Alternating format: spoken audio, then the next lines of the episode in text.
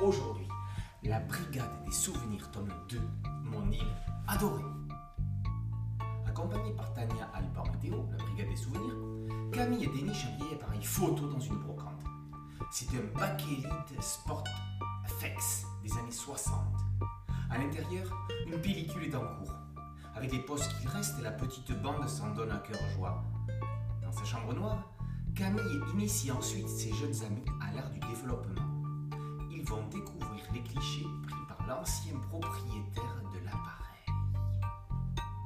Le voyage dans le temps va commencer et les mener bien plus loin dans le temps et dans l'espace que ce à quoi ils pensaient.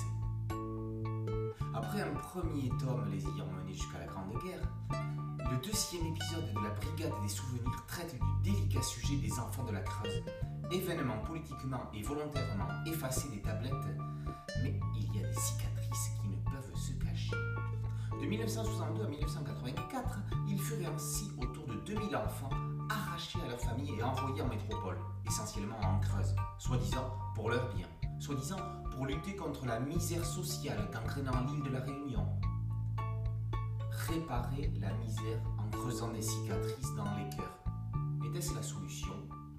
TM a récemment traité du sujet de ses enfants sacrifiés dans Piments oiseaux paru chez Stenkis.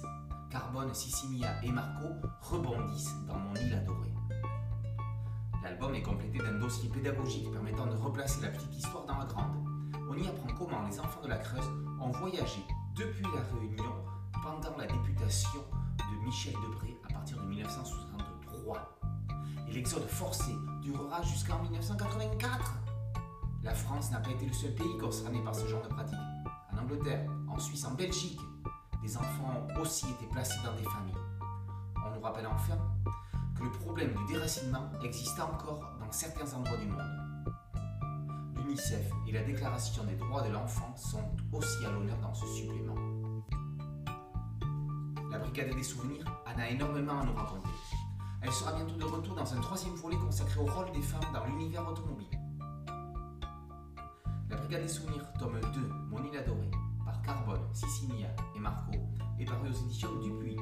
Boulevard BD, c'est un podcast audio et une chaîne YouTube. Merci de liker, de partager et de vous abonner. A très bientôt sur Boulevard BD. Ciao